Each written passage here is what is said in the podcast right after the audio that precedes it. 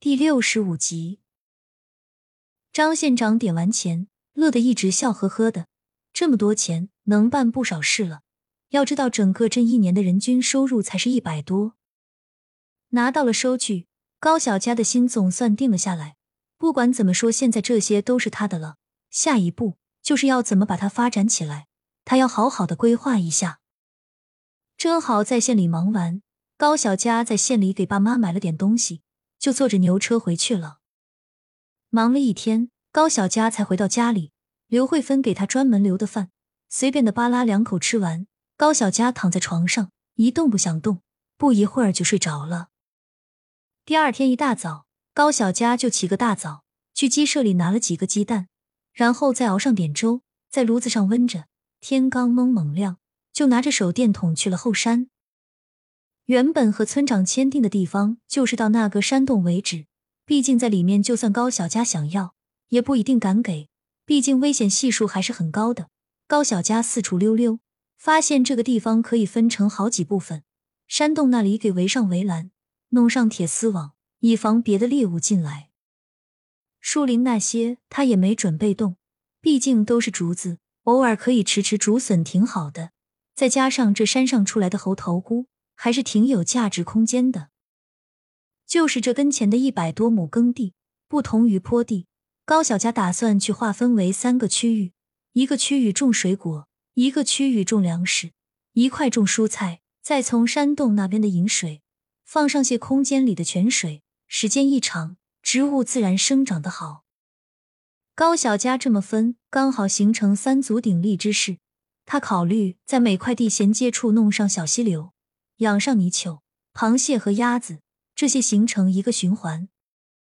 至于后面山洞里的水，高小佳准备在留下来的净水里弄一个池子，里面养着各种水生生物，既不破坏生态环境，又能有一笔不小的收入。高小佳趁着没人，进空间里把成熟的蔬菜摘完，一部分留作鸡的饲料，另一部分蔬菜和公鸡都从空间里拿了出来。他不敢拿多。只抓了一只，准备等会儿回去给爸妈好好做顿饭。高小佳慢悠悠的往前走着，一路上碰见不少的村民，他都有礼貌的回应，留下了很好的印象。等到家时，高小佳将鸡拎着进了厨房。妈，今天咱们吃鸡吧，也给你和爸好好补补。对了，还有爷爷呢，这几天忙的我一直都没见。刘慧芬笑着看了高小佳一眼。我们家的小馋猫一天不吃肉都不行。这话说的高小佳满脸通红，打发刘慧芬去休息。高小佳独自在厨房做饭，水用的是泉水，菜用的也是空间里的蔬菜。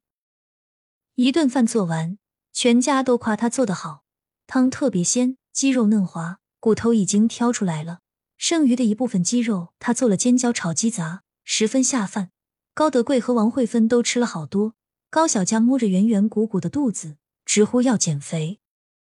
高小佳还专门留了一部分鸡汤给桂花婶子送了过去，再从空间里弄了几条鱼，不大也不小，让高小杰给周小琴煲汤喝，好好补充一下营养。剩余的一些青菜、油麦菜，高小佳让高德贵送给村长，答谢他平日里的照顾。第二天一大早，饭桌上。高小佳和刘慧芬还有高德贵谈论起承包的事情。爸妈，后山那边我租下来了，后面要上学的话，这部分就交给你们还有哥哥来管。承包后山？妮子，你哪里来的钱？不是开玩笑吧？高德贵和刘慧芬都是老实了一辈子的农民，从来没想过有一天还能有租的这一说。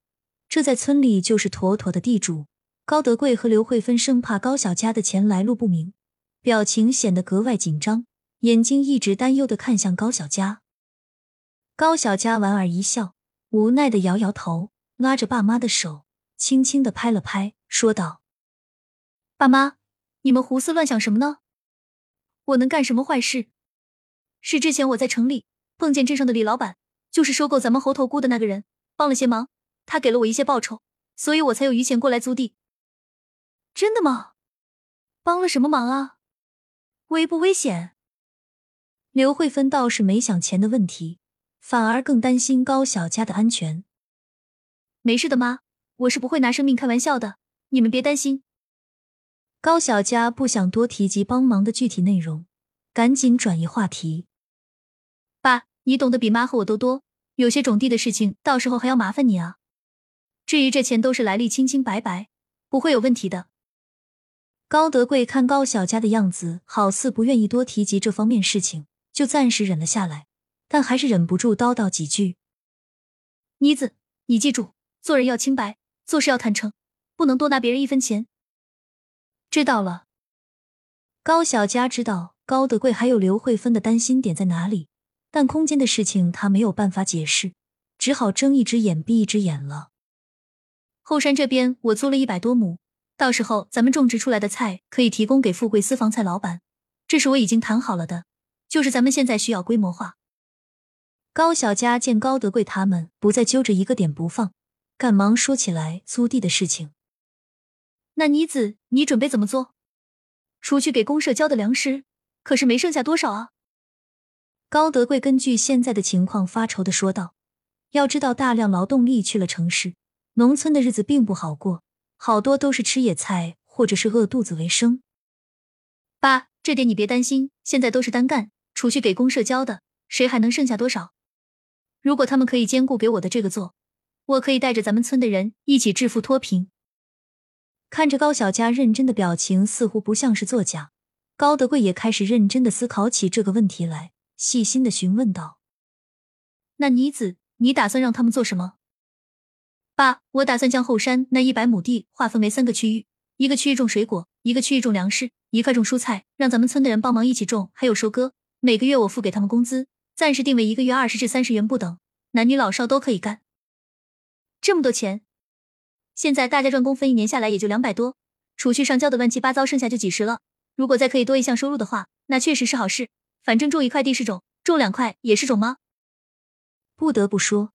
高德贵的话说中了高小佳的内心。是啊，还是爸想的周到。我打算明天去找找村长商量一下这个事情。毕竟早说总比晚说好。就是不知道爸妈你们觉得怎么样？高小佳这一顿彩虹屁拍的高德贵是舒舒服服的，心里乐开了花，赶紧点头答应。隔天一早，高德贵就催着高小佳去找村长，毕竟是对整个村好的事情，他们一家都格外上心。